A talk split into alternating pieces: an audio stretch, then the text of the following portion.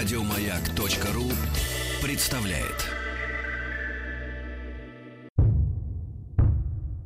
Министерство культуры СССР и Гостелерадио представляют Звуковой фильм «Виа» 37 серия «Виа. Песнеры»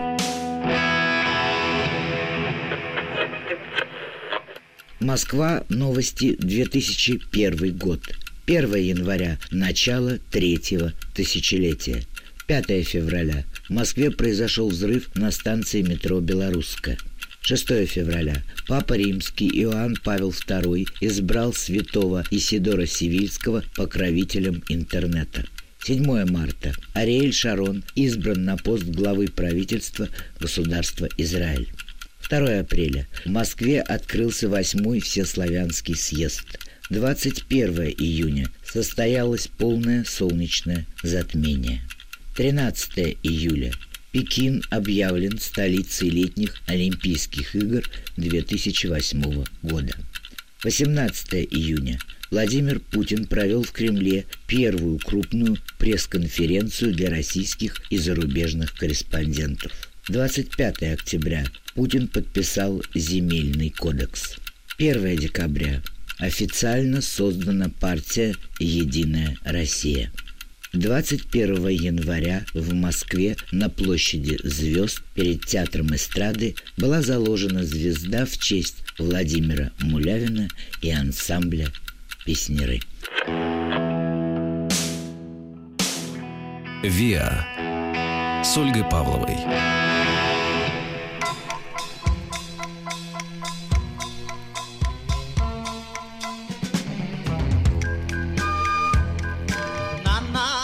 Хитром свете различный есть народ. Один живет как люди,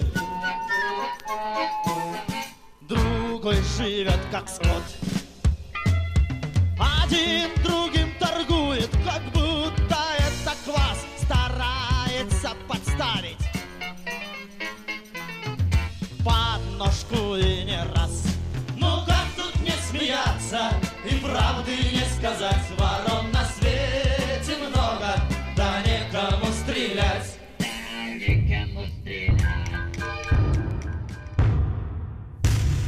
«Виа» 37 серия «Виа.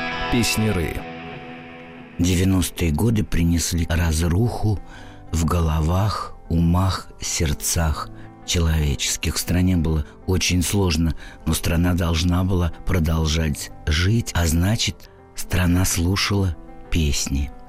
В вокально-инструментальных ансамблях продолжалась миграция музыкантов. То же самое происходило, конечно, и с нашими песнярами.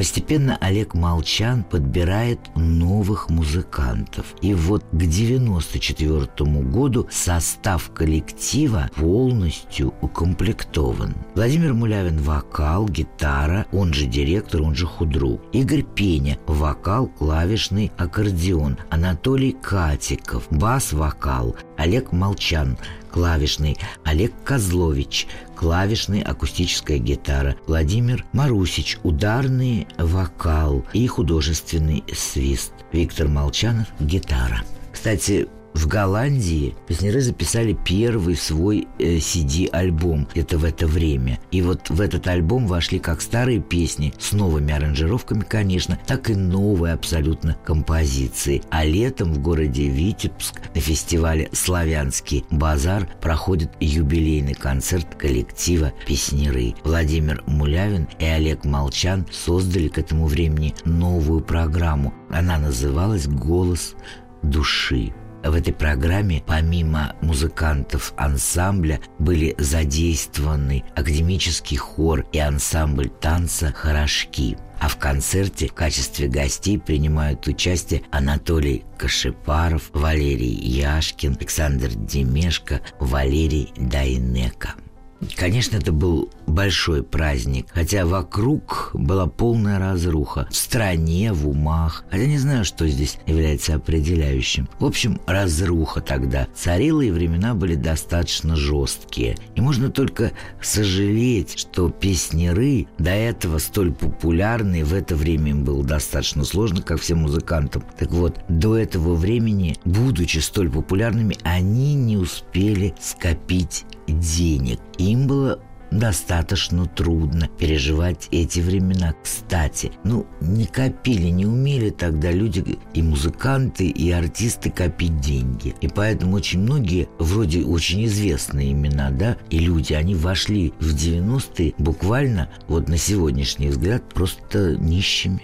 Да, у них были квартиры, у кого-то квартирки в Минске, ну, у кого-то машины. Чтобы они считали себя обеспеченными людьми, так нет, так не было. Не умели откладывать. И поэтому, конечно, то, что концертов было катастрофически мало, это сказывалось на настроении и, конечно, на семьях. Некоторые музыковеды сейчас и очень многие тогда, в то время, когда коллектив несколько ослаб, ведь кусать-то было удобнее, начали говорить о том, что вот программа обрядовых песен это было самое лучшее, что создал коллектив песнеры, и в частности сам Мулявин. Вот такое мнение тогда начинает э, как бы проскальзывать в газеты, и звучит такое мнение, э, и официозно иногда, и за кулисами. Но это очень глупое мнение, я так считаю, хотя многие, повторюсь, по сей день так думают, что вот обрядовые песни, все, это был такой как бы финал песнеров. Я с этим совершенно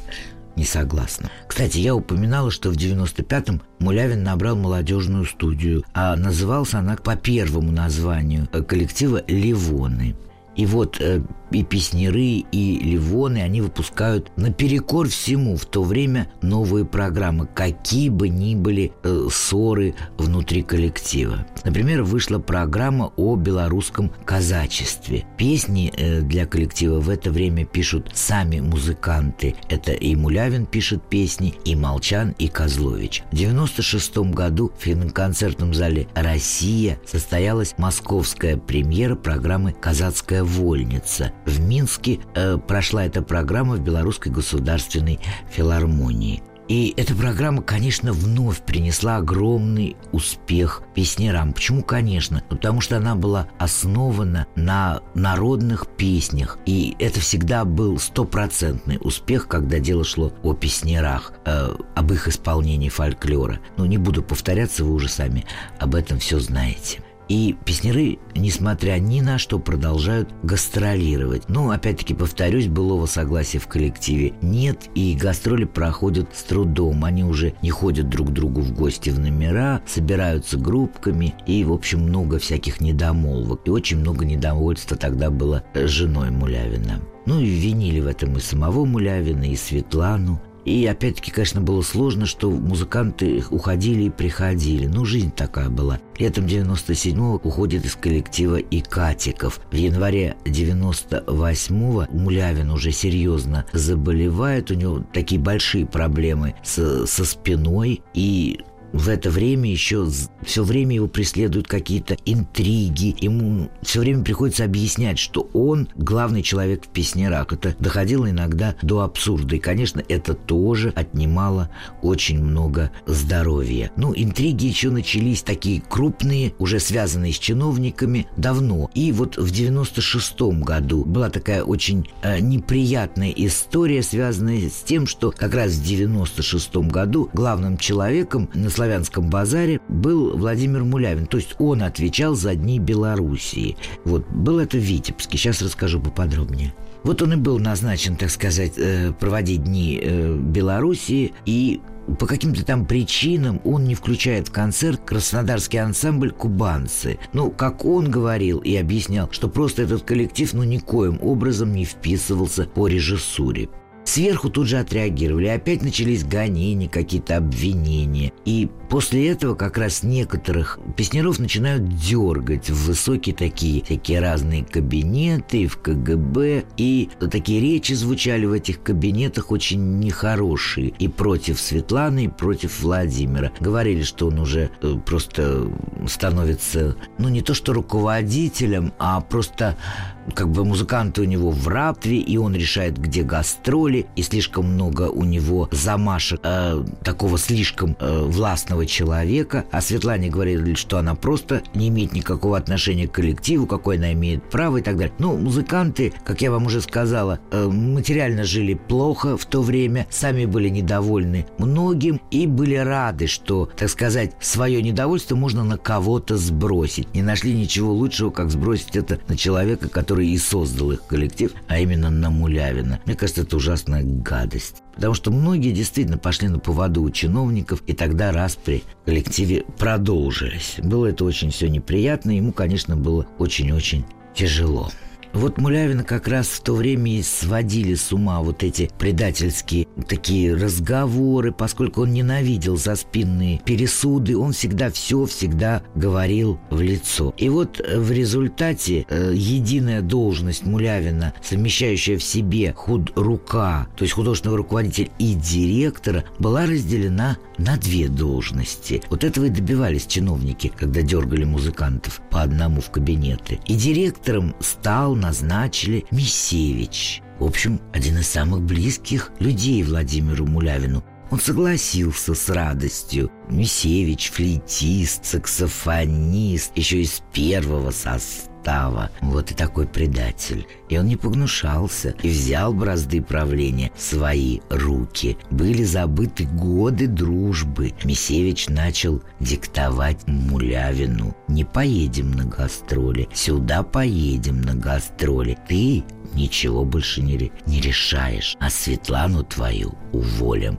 Но представьте себе, каково было это слушать Владимиру Мулявину. Не представляете? Я вот тоже. А Мулявин, который до последней секунды верил в дружбу, просто не смог пережить это предательство. Конечно, это все опять казалось на том, что он мог и выпить. Как говорили, он пил. Ну, вот я многое о нем и, и слышала, и слушала, и читала, и общалась с людьми, которые его хорошо знали. И все его друзья сходятся на том, что он мог выпить одну-две рюмки. Просто, будучи человеком очень эмоциональным, конечно, он сразу раскрепощался и производил на многих впечатление человека пьющего. Это было не так. Ну, может быть, иногда чуть-чуть больше, но он никогда не был пьяницей, алкоголиком, как говорили в кавычках его друзья. И, кстати, обвиняли Светлану. Вот как это она его не остановила? Она говорила так, что она не имеет права останавливать такого человека, как Мулявин, поскольку он действительно не был алкоголиком. Хотя разговоры были жуткие. Она не считала себя вправе. Говорили, что она пьет вместе с ним. Но этого никто не видел. Но, может быть, она его поддерживала, он ее был мужем. Поэтому вот все эти досужие рассуждения, например, у меня вызывают только отрицательное – но вернемся вот к этому времени нехорошему. Мулявин, конечно, срывался, и вот, да, как я уже сказала, мог и выпить. Но не выносил он сплетни и, и чтоб чисто грязью мазать тоже, он себе этого позволить никак не мог. А слухи все продолжались. И снятие с должности директора, ведь многие объясняли еще и тем, что в 97 году, когда сломался единственный их студийный магнитофон, э, Мулявин написал резкую записку Министерства культуры. Ведь к тому времени музыканты в Минске существовали в совсем скромных условиях, а репетировали школе, ну смешно сказать, в двух комнатах школы-интерната для глухонемых детей. Инструменты были старые-старые. Ну и вот он и написал эту разгромную записку. И, конечно, многим это не понравилось. И опять эта записка привела в ярость э, чиновников. И вот все вместе это и привело к снятию его с должности. У Мулявина даже такие были настроения тогда, что он не хотел жить просто.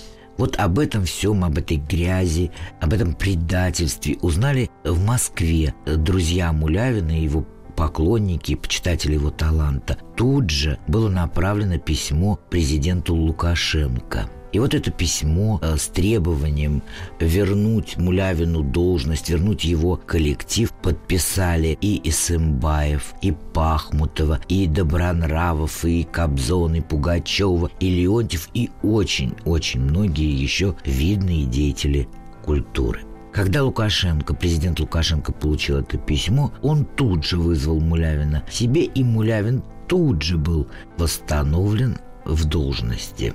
Но настроенные Мисевичем музыканты вслед за этим предателем ушли из коллектива. Я не хочу снова и снова строить предположения, гадать, почему они так поступили. Для меня они просто предатели – Мулявин остался один, но он знал, сколько у него друзей в Москве. Он знал, что у него прекрасная семья, его поддерживала Света и его сын Валерий. Именно поэтому он и не сорвался. Да он и не привык сдаваться. И Мулявин набирает новый коллектив и начинает репетировать. И 30-летие его коллектива, хоть и было несколько растянуто по времени, где-то позже праздновали года на два, неважно. 30-летие коллектива прошло в Олимпийском, и звезду Мулявина заложили в Москве на Аллее Славы. Представьте себе, снова начать с нуля, через 30 лет, после того, как он 30 лет отработал, отпахал, оттворил, не буду говорить, это будет неправильно, и такое предательство пережить,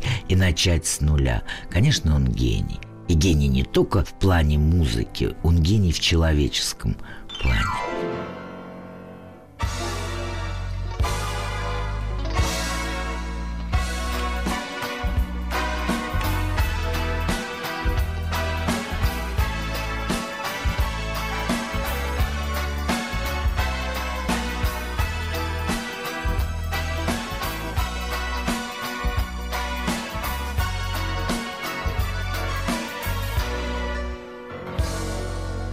Ехали на тройке с бубенцами,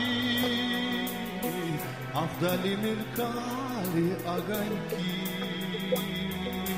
Эх, когда бы мне теперь за вами Душу бы развеять от тоски. Как выходит, пели мы за даром, Понапрасну ночь за ночью жгли. Если мы покончили со старым, Так и ночи эти отошли.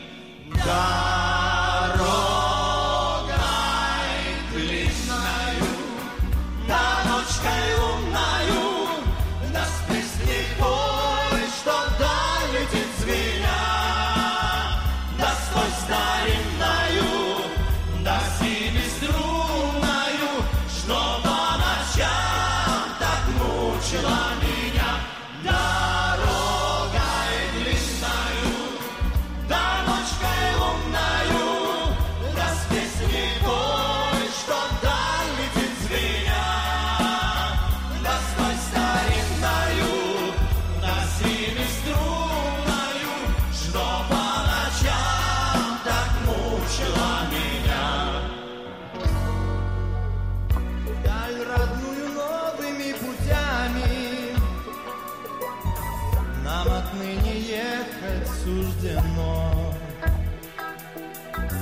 Ехали на тройке с бубенцами, да уже проехали давно. Ехали на тройке с бубенцами, а вдали мелькали огоньки.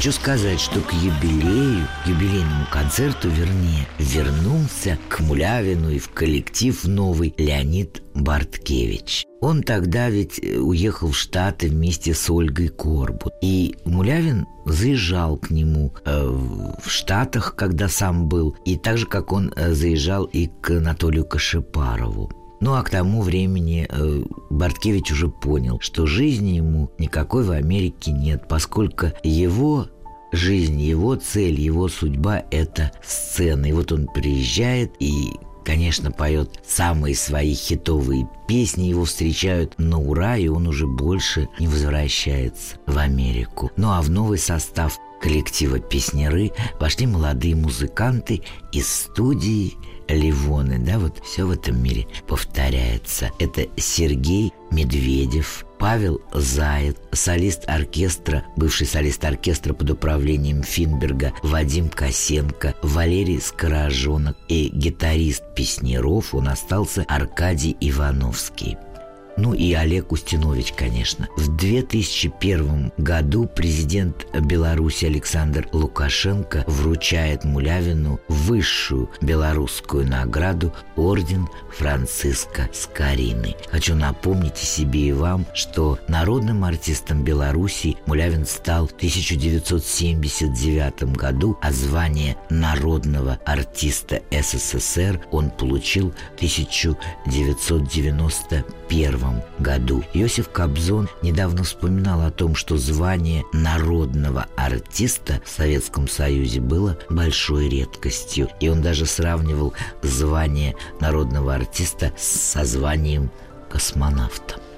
Вы, конечно, можете мне задать вопрос, а что же стало с Мисевичем и с бывшими песнерами? Они после того, как Лукашенко принял э, Мулявина в 98-м, они были уволены сразу и поехали в Москву. И там э, создали коллектив «Белорусские песнеры». Кстати, они перепевали хиты э, песнеров. Э, и вот взяли название «Белорусские песнеры», повторюсь. И Мулявин, как ни странно, ну, для него это было не странно. Он к ним никаких претензий не имел. Но есть они и есть. Потом уже появятся еще клоны и так далее. Ну, это другая совсем история. Мы сейчас не об этом. Кстати, юбилейный концерт э, в России 30-летия группы «Песнеры» состоялся 21 января 2001 года и э, само выступление проходило совместно с оркестром Финберга. Кроме того, чтобы был и Анатолий Кашипаров, и Барткевич, из Германии приехал и Бадьяров. Добрый вечер, девчоночка, куда идешь? Скажешь ты мне правдочку, где живешь? Добрый вечер, девчоночка, куда идешь? Скажешь ты мне правдочку, где живешь? Я живу на реченьке Лавати, Збудовавши хаточку з леготи, Я живу на реченьке Лавати, Збудовавши хаточку з леготи.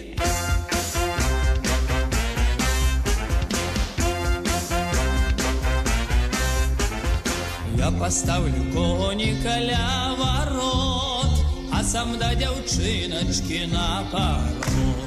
Адчыні, дзяўчыначка, адчыні, сама сабе крыўданькі не чыні.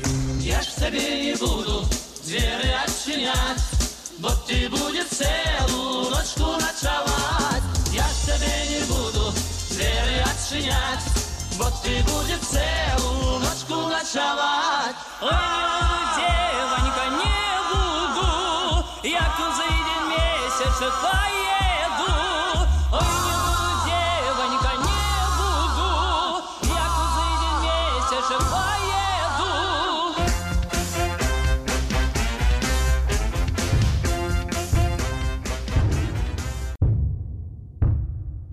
Министерство культуры СССР и Гостелерадио представляют Звуковой фильм «Виа» 37 серия. «Виа. Песнеры» Москва. Новости культуры. 2003 год. Группа «Тату» покоряет Запад и выступает на конкурсе Евровидения 2003 в Риге. Она занимает третье место. В этом году вышли диски «Кленовый лист» Валерия Леонтьева, «Freeway» группы Smash, «Новые люди» группы Splin, «Back in the World» Пола Маккартни. Виагра выпустила альбом, который назывался «Стоп, снято». Филипп Киркоров выпустил альбом «Незнакомка». Группа «Ария» выпустила альбом с названием «Крещение огнем». В 2003 году скончался первооткрыватель Элвиса Пресли, потрясающий продюсер Сэм Филлипс. 26 января в Москве не стало Владимира Мулявина. «Виа» с Ольгой Павловой.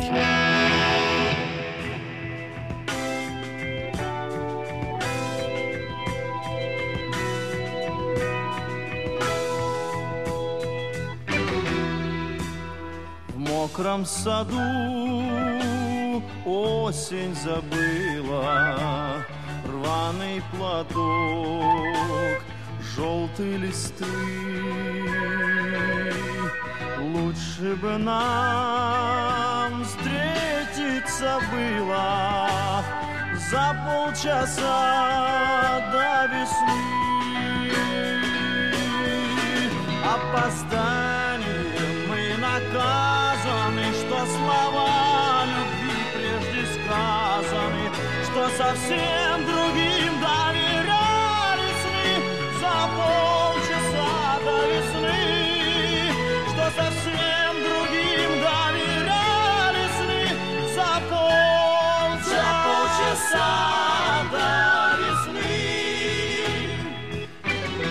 В июне-сентябре песнеры едут в Соединенные Штаты Америки.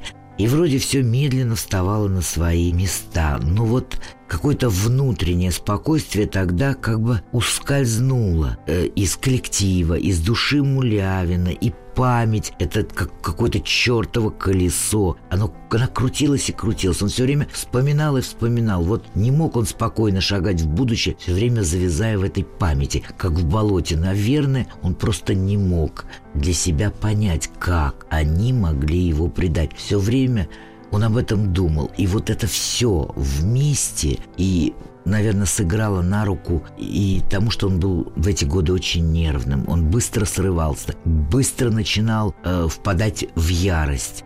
Ну, наверное, такой удел творческих людей. Ну, а удел всех нормальных людей – это, конечно, сложность в прощении предательств.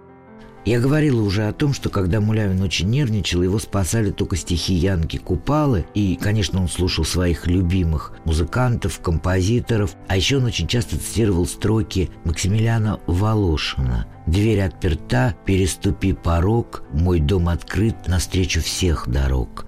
И это была правда, у него и дом был открыт, и что самое главное, и самое страшное для него в то время, душа у него была открытой, навстречу всем, навстречу и дорогам, и предателям. Именно поэтому он никак ничего не мог забыть. Но все-таки всегда, и особенно в это время, рядом были настоящие друзья и жена, которая его очень любила, и сын тоже, который его очень уважал и очень любил. И вот сейчас бы мне хотелось вам прочитать мнение, вернее, просто процитировать мнение профессионала, человека, который очень хорошо разбирается в музыке, поскольку он был главным редактором журнала «Звукорежиссер». Это Анатолий Веценфельд.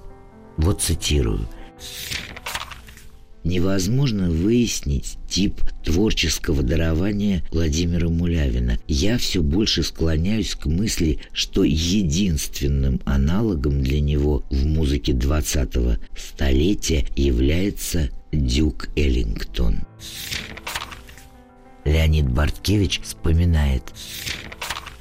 Владимир Мулявин был не только гениальным музыкантом, но и человеком он был великолепным и очень хорошим другом. Я всегда старался походить на него. Можно сказать, что Володя мой кумир.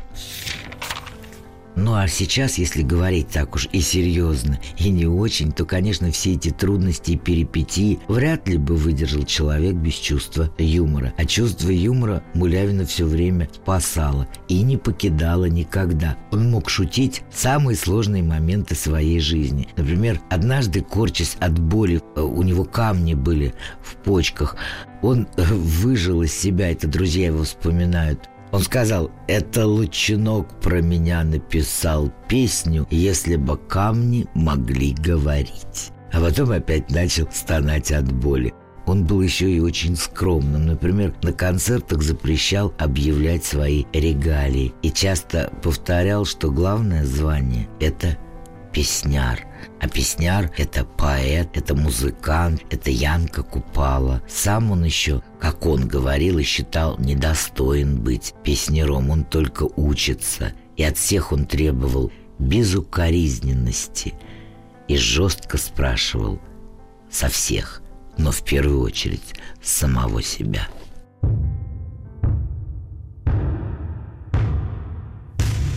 Виа 37 серия. Виа Песнеры. 14 мая 2002 года рано утром Владимир Мулявин возвращался со своей дачи. На резком повороте он не справился с управлением, и его «Мерседес 420» на огромной скорости вылетел в кювет, врезался в дерево и опрокинулся. Владимир Георгиевич остался жив, но получил очень тяжелые травмы. У него был поврежден позвоночник. Но благодаря мастерству нейрохирургов операция была успешной. Какое-то время он лежал в больнице в Минске, а потом по настоянию друзей и Иосифа Давыдовича Кобзона его перевели в Москву в Бурденко – и все, в принципе, надеялись, что его здоровье, конечно, поправится, поскольку и операция была действительно виртуозно сделана, и врачи были лучшие, но последствия были действительно очень и очень тяжелыми. Кобзон навещал его очень часто.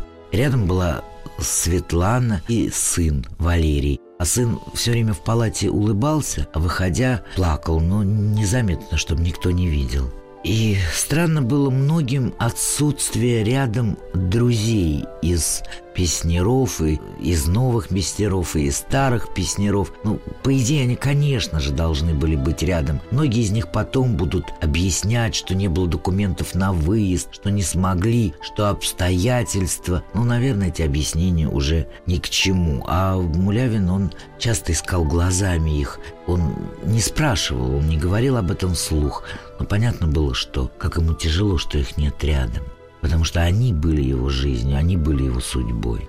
Если Давыч Кобзон об этом часто потом вспоминал, и, как он говорит, оправдания таким друзьям он не находил. Он считает, что музыканты должны были просто стоять рядом с постелью Мулявина и впитывать в себя его дух – я с ним согласна, конечно. Вот Мулявин лежал в Бурденко, а по стране гуляли всякие слухи, что он правил машиной в нетрезвом состоянии. Но это была такая глупость, ничего подобного вообще не было. Владимир Георгиевич в то злочастное утро повздорил с женой, всякое же бывало, выехал с дачи и превысил скорость.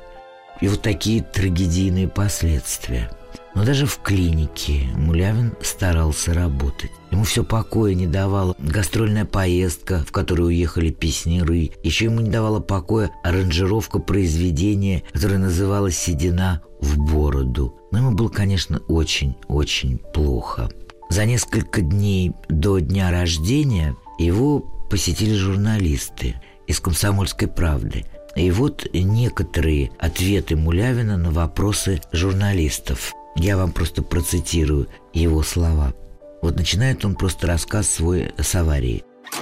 Это было как будто не со мной, как дурман, сказка нехорошая. А сейчас четыре месяца в лучших клиниках. Казалось, все пройдет, и начнется новая жизнь, но не проходит. Три четверти организма еще плохи, но главное мозги на месте. Читаю, читаю Антихриста, Мережковского недавно осилил, в больнице, как нигде более, ударяешься в религию. Ребята, ребята работают. Я отдаю указания по телефону. Недавно вернулись из Израиля, только что из Германии. А я живу планами. Не закончено 9 альбомов. Если не поставлю на сцене, хочу возобновить хотя бы в записи. Эти альбомы – настоящие мюзиклы а пишу постоянно. Напиваю на диктофон, если кому-нибудь пригодится. Надеюсь, что пригодится. Вот такое интервью человека на больничной койке. Человека, которого, в принципе, в тот момент оставили почти все друзья. Интервью Владимира Мулявина было напечатано в «Комсомольской правде». Ровно через 13 дней его не стало.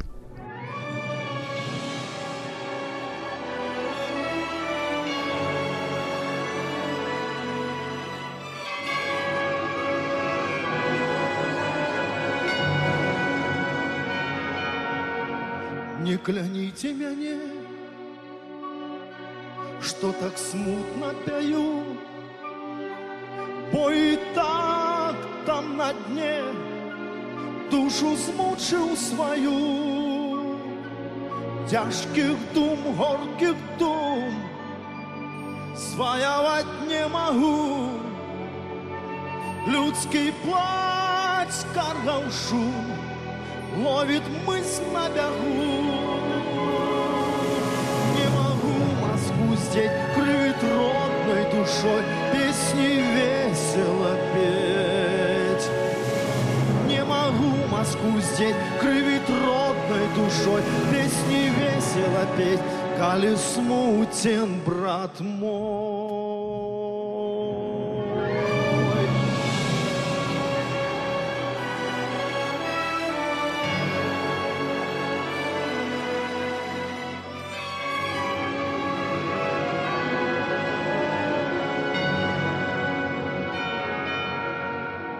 Коли стольки беды, стольки гора и слез, Бачу круг завсягди, стольки сам перенес.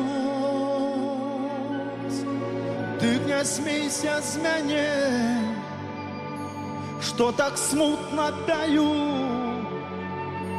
Бо и так там на дне душу змучил свою. Не могу Москву здесь кривить родной душой, песни весело петь. Не могу Москву здесь кривить родной душой, песни весело петь. Коли смутен, брат мой,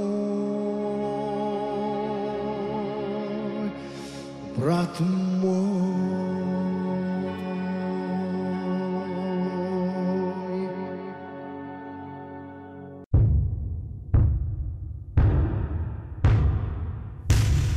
Виа. 37 серия. Виа Песнеры. При всей грандиозности планов физически Мулявину лучше не становилось. В середине января его переводят в реанимацию. В ночь с 25 на 26 января у Мулявина два раза останавливалось сердце, врачи вытаскивали его. На третий раз врачи помочь не смогли. В 8 утра 26 января 2003 года в воскресенье Владимира Мулявина не стало. Москва прощалась с любимым песнером в Государственном концертном зале «Россия» 27 января. Этот концертный зал помнил потрясающие голоса песнеров, помнил овации и любовь, которую дарили песнерам их зрители взамен прекрасных, неповторимых песен. В тот день почти все молчали. Пришли звезды советской эстрады. Первым пришел Юрий Маликов. Он принес огромный букет белых лилий. Последними пришел сын Валерий и жена Светлана. Из Песнеров в Москву не приехал никто. 28 января Владимира Мулявина отпевали в Свято-Духовом кафедральном соборе Минска. Само прощание было назначено на три часа дня, но уже в 12 часов все пространство перед зданием Дома офицеров, где и должно было состояться прощание, было заполнено людьми.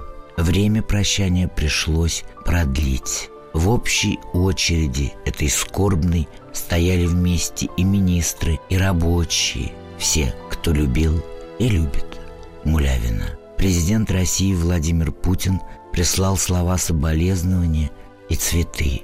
Президент Беларуси Александр Лукашенко, отменив важную государственную поездку, пришел на похороны и не скрывал своих слез. В январе в Белоруссии, в Минске – практически всегда идет снег. В тот день шел дождь, проливной дождь. Столица, да и вся Белоруссия рыдала, прощаясь с любимым песнером. После прощания гроб выносили с воинскими почестями, потому что хоронили человека, который служил своей родине верой и правдой своего таланта. Похоронили народного артиста СССР, такого русского белоруса Владимира Мулявина на восточном кладбище Минска. Его еще называют московским. Вы замечали, что над местами вечного упокоения всегда небо такое высокое – особенно осенью, когда проплывают над кладбищами, улетая в чужие края, белые, как облака, аисты. Не кровь, а музыка по вене. Он в песнях нам себя оставил — российско-белорусский гений с простой фамилией Мулявин.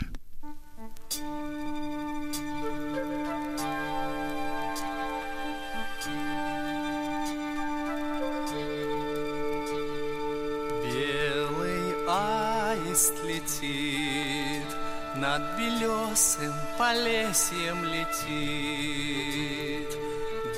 Белорусский мотив В песне вереска, в песне ракит Все земля приняла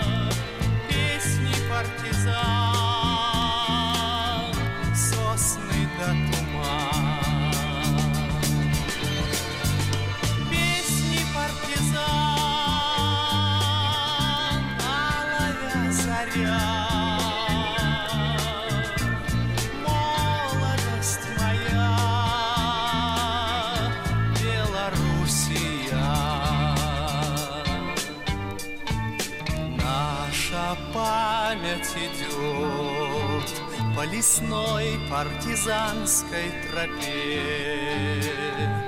Не смогли зарасти эти тропы в народной судьбе.